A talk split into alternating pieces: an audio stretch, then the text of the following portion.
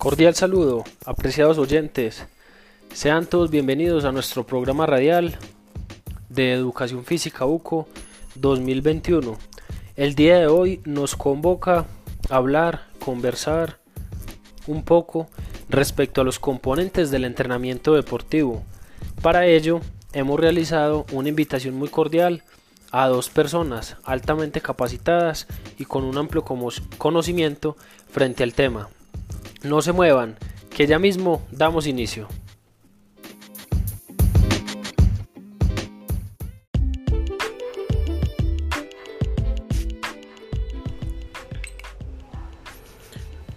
Muchas gracias Matías por la invitación y pues mi nombre es Ruth y les voy a hablar sobre el componente físico. El componente físico en el entrenamiento deportivo es en la cual el deportista desarrolla todas sus capacidades motrices y se especifica en la fuerza, la, la, velocidad, la resistencia, la flexibilidad y en las capacidades coordinativas también.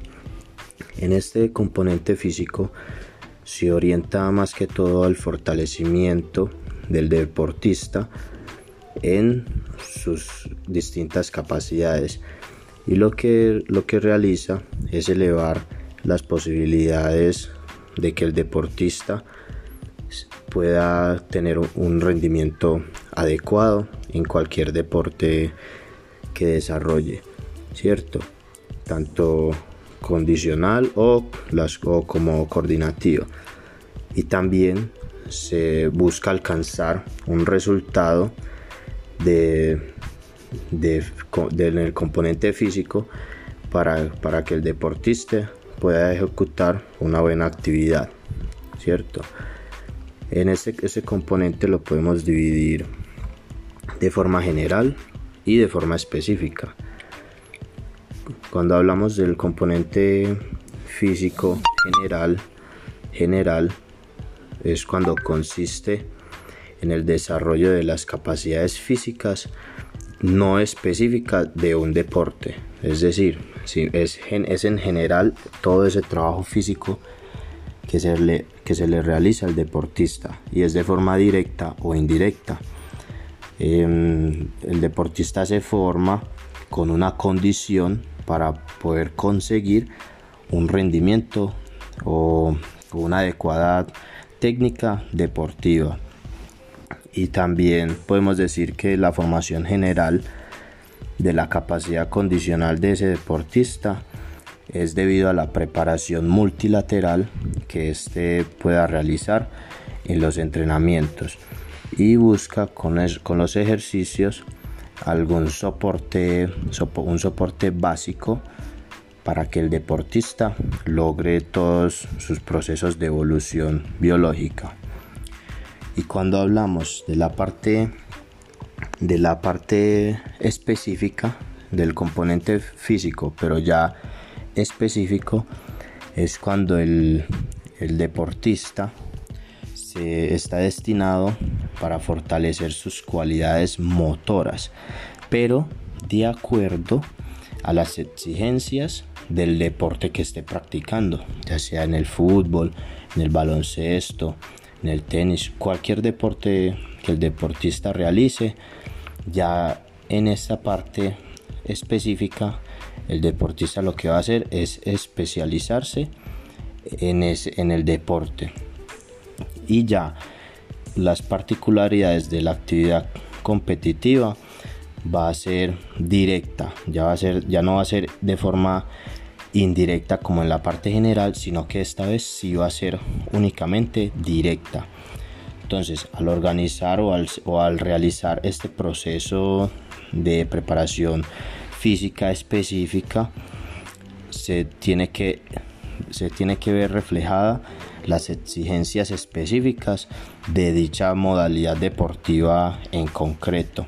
Y los ejercicios los ejercicios en, el, en dicho entrenamiento en dicho entrenamiento debe cumplir con esas exigencias que que busca la competitividad en dicho deporte.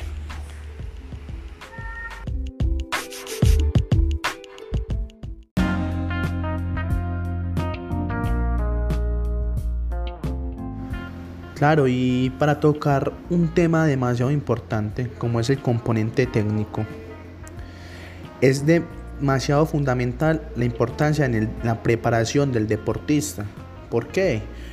Porque equivocadamente en algunos procesos y por diferentes motivos se deja de lado la preparación técnica en las etapas de rendimiento. Este concepto es muy errado y las consecuencias de esta forma de trabajo son muy costosas es importante entender que tanto los deportistas infantiles como los de alto rendimiento deben dedicar parte del tiempo de preparación para el trabajo técnico. Lógicamente, el porcentaje del trabajo que se dedica para este componente se varía según la edad, la preparación y las necesidades de cada individuo, y de cada grupo. Tenemos entonces que los deportistas infantiles ocupan la mayor parte de su tiempo en entrenamiento en la sesión y sumario a la adquisición de una técnica adecuada y que por otro lado el tiempo que deben emplear los deportistas de rendimiento para este componente es mucho menor que el empleado a los demás componentes. Además es claro que las diferencias técnicas que se dejaron pasar en la infancia, en la infancia van a ser un serio obstáculo hacia el logro de marcas importantes de llegar a la edad de máximos logros, ¿cierto? Dentro del marco que hemos denominado una correcta demostración, tenemos tres elementos que la caracterizan. Podemos decir que la eficacia es la aplicación de determinada técnica que se debe lograr el cumplimiento de la manera motriz para la cual fue utilizada, ¿cierto? La economía la correcta demostración técnica que se debe caracterizar por una buena resultabilidad frente a un relativo bajo costo energético. La combinación de eficacia y economía nos ponen en referencia de la eficiencia. Y una estabilidad, que una adecuada demostración técnica es aquella que logra mantenerse aún en condiciones de fatiga muscular y psicológica. Entonces, en la práctica observamos a un nivel internacional de deportistas con ciertas deficiencias técnicas en lo que sería un estilo perfecto, por decirlo así entre comillas. Es claro que el logro de las marcas no está dado gracias al error, sino a lo que se hace bien. Además, debemos tener presente siempre que un deportista de élite internacional tiene tanto entrenamiento que es instintivamente o de manera orientada en que encuentra una opción o por decirlo así un estilo particular para su demostración técnica. Entonces estamos considerando la correlación entre la preparación técnica y la preparación física. Pues como eje del trabajo, en este aspecto tenemos el mantenimiento de la técnica al inicio, durante y al final de la prueba cuando se hace presente la fatiga. Eh, como objetivos, podemos decir, Matías, que la preparación técnica, los objetivos que son, es el aprendizaje de la técnica deportiva, un perfeccionamiento de la técnica deportiva, un mantenimiento de la técnica deportiva y adaptación de la técnica a las características como físicas, antropométricas y psicológicas del deportista.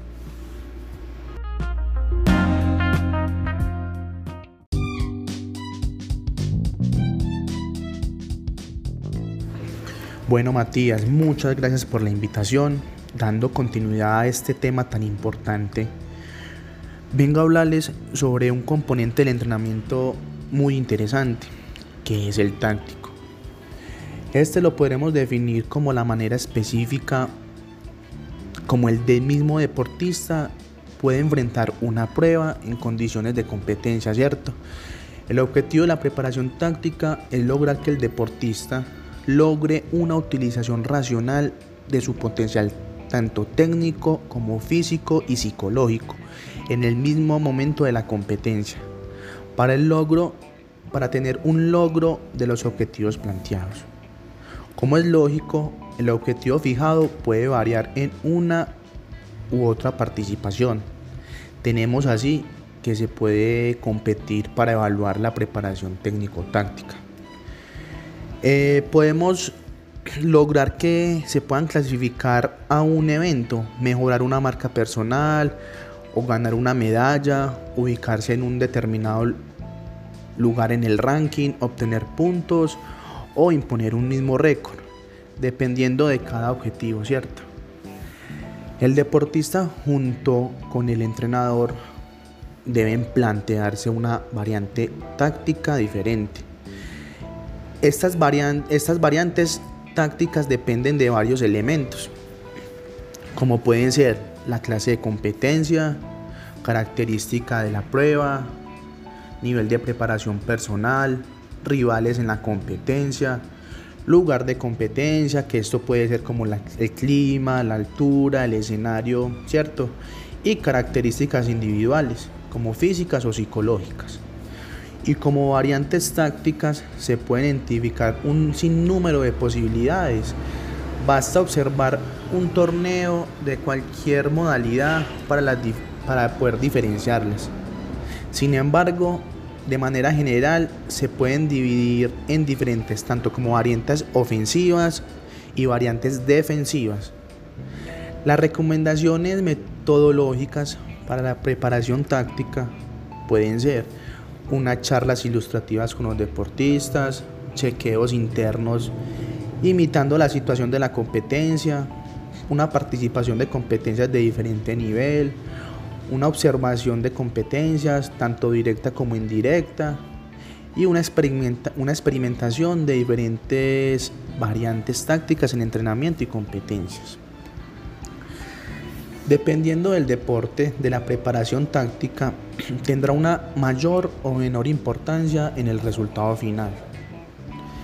Por ejemplo, en deportes de combate, al igual que en los juegos deportivos con balón o en carreras de fondo, en atletismo, la táctica juega un papel muy fundamental.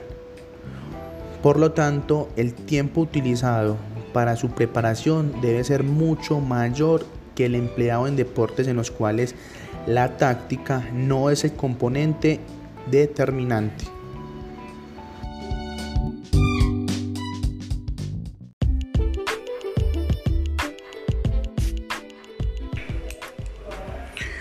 Bueno, seguimos aquí hablando sobre los componentes del entrenamiento y en este caso les voy a hablar sobre el componente psicológico que al igual que los otros componentes este es muy importante también porque el deportista tiene que desarrollar ciertas capacidades mentales para llegar a lograr su objetivo en su entrenamiento.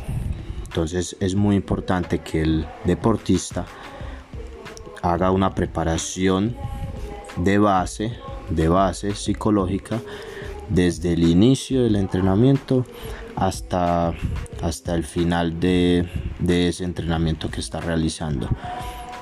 ya sea en cualquier deporte, ya sea en específico o en general, es clave, es muy clave que ese deportista trabaje de principio a fin, porque se tiene que llegar a perfeccionar su estado deportivo, su estado deportivo y tiene que mejorar sus capacidades mentales y formarse de manera voluntaria. Ya, porque ya a la hora de realizar las prácticas, esa, ese trabajo voluntario del deportista lo que hace es realizar una ejecución de los ejercicios que el entrenador le haya, le haya colocado. Entonces ya sistemáticamente se generan en las sesiones de entreno se, genera una constancia una constancia en la realización de, de, los ejercicios de las pruebas y de la valoración de la valoración de todas esas capacidades que puede llegar a dar eficacia en este en este componente el entrenador depende mucho de las cualidades personales que puede llegar a tener un entrenador que sea honesto que sea equitativo que brinde mucha calidad profesional y que motive que motive mucho al deportista en sus destrezas, en sus destrezas. Motivarlo mucho a que trabaje sus capacidades, a que no se rinda, a que genere, a que genere más a que genere más motivación a la hora de desarrollar todas esas actividades en, en dichos entrenamientos. Porque para ser eficaz, para poder ser eficaz, el entrenador debe mantener cierto equilibrio entre las necesidades del perfeccionamiento deportivo del deportista y también de una inserción profesional y una vida social equilibrada del entrenador con el deportista porque los dos trabajan juntos entonces tienen que tener una inserción a nivel profesional a la hora de, hacer todos los trabajos. Entonces la, la eficacia debe ser muy eficaz tiene que ser muy eficaz el entrenador a la hora de trabajar estos aspectos psicológicos con el, con el deportista para lograr dichos objetivos que se hayan planeado al inicio de los, del entrenamiento. Entonces, estos son los, los datos importantes que se pueden resaltar del componente psicológico.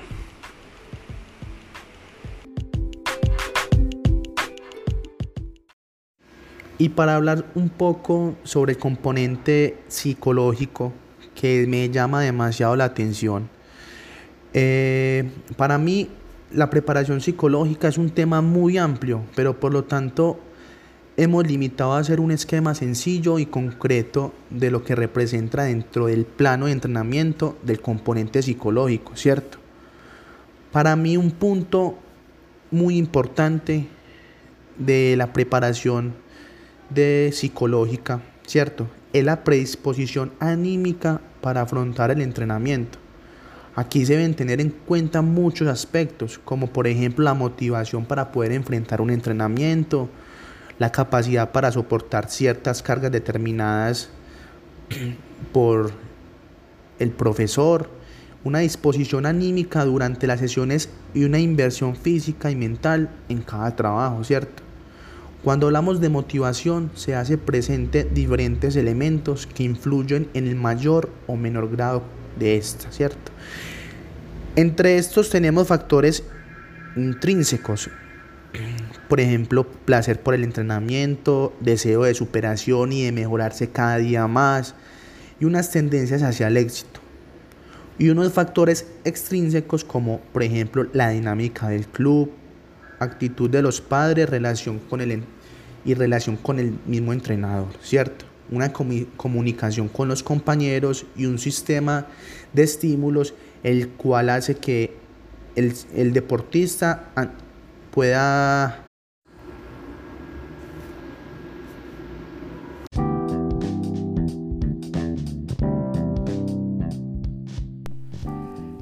Perfecto, apreciados oyentes, dando entonces continuidad y como último tema para dar cierre al tema que estamos abordando el día de hoy, referente a los componentes de la preparación física, quiero abordar un tema que es bastante importante y que en los últimos años ha ganado bastante fuerza. Eh, para culminar, como les acabo de mencionar, con los componentes que han mencionado previamente nuestros invitados. Eh, les voy a hablar acerca de la preparación teórica eh, en cuanto al deportista con el cual nosotros estemos trabajando. La preparación teórica es bastante importante, se debe planificar y no se debe eh, obviar dentro de, dentro de nuestro, nuestra preparación con el deportista.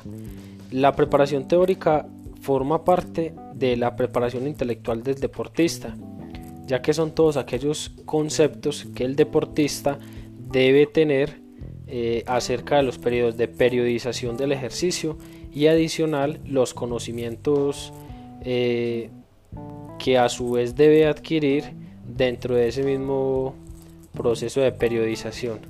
Adicional a esto, en la preparación teórica es importante que nuestro deportista conozca algunos términos propios del deporte o de la disciplina deportiva. Eh, por eso es importante que el deportista conozca las tareas que se plantean, es decir, qué vamos a trabajar, cuáles son los objetivos y todo lo demás. El deportista también debe saber orientarse eh, en los métodos y, en los medios que se utilizarán dentro de cada una de las sesiones eh, y cuáles van a ser también esas capacidades eh, físicas y, de bio, y biomotoras que el deportista va a adquirir a través del entrenamiento deportivo. El deportista debe conocer también eh, la periodización del entrenamiento, cuál va a ser la frecuencia, la frecuencia de cada una de sus sesiones de entrenamiento y es muy recomendable que al inicio de cada sesión se mencione al deportista cuáles son los objetivos de dicha sesión y al inicio también de una preparación de un microciclo, mesociclo o macro o macrociclo, el deportista conozca eh, cuál es el objetivo final de ese ciclo de preparación. Eh, cuando la planificación se realice eh, a largo plazo, el deportista debe conocer también y tener clara, claro, perdón, cuáles son los objetivos o los logros que se desean obtener obtener. Esto entonces muy enfrascado a cuál es su motivación personal y cuáles son las metas que se plantea el deportista a corto, mediano y a largo plazo. Eh, para mejorar un poco el tema de la preparación teórica, es importante que desde la preparación y la periodización eh, que realicemos del ejercicio se tenga un control. Para ello es importante que usemos una bitácora eh, o llevar un diario de entrenamiento donde no solo el preparador, sino también el deportista pueda dejar registrado todos aquellos acontecimientos que sucedan dentro del ciclo de preparación. Existen algunas sugerencias que nos van a ayudar eh, como preparadores físicos eh, para posibilitar el tema de la preparación teórica. ¿Qué podemos utilizar entonces? seminarios, lecciones, eh, donde se traten temas incluso técnicos o tácticos que el deportista pueda conocer y pueda más allá de realizarlos dentro del campo es que los interiorice y se haga consciente del por qué y para qué de las cosas. Eh, también podemos estudiar o consultar la literatura e incluso indagar eh, respecto a metodologías deportivas.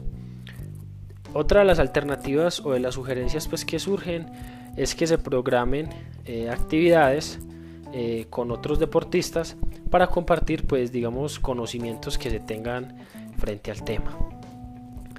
Bueno queridos oyentes, eh, esto ha sido todo en cuanto a los componentes de la preparación física. Agradecemos a los dos compañeros que estuvieron presentes el día de hoy y a ustedes queridos oyentes por sintonizarnos y por mantenernos siempre en escucha. Sin más que decir, les deseamos un excelente día y nos vemos pronto.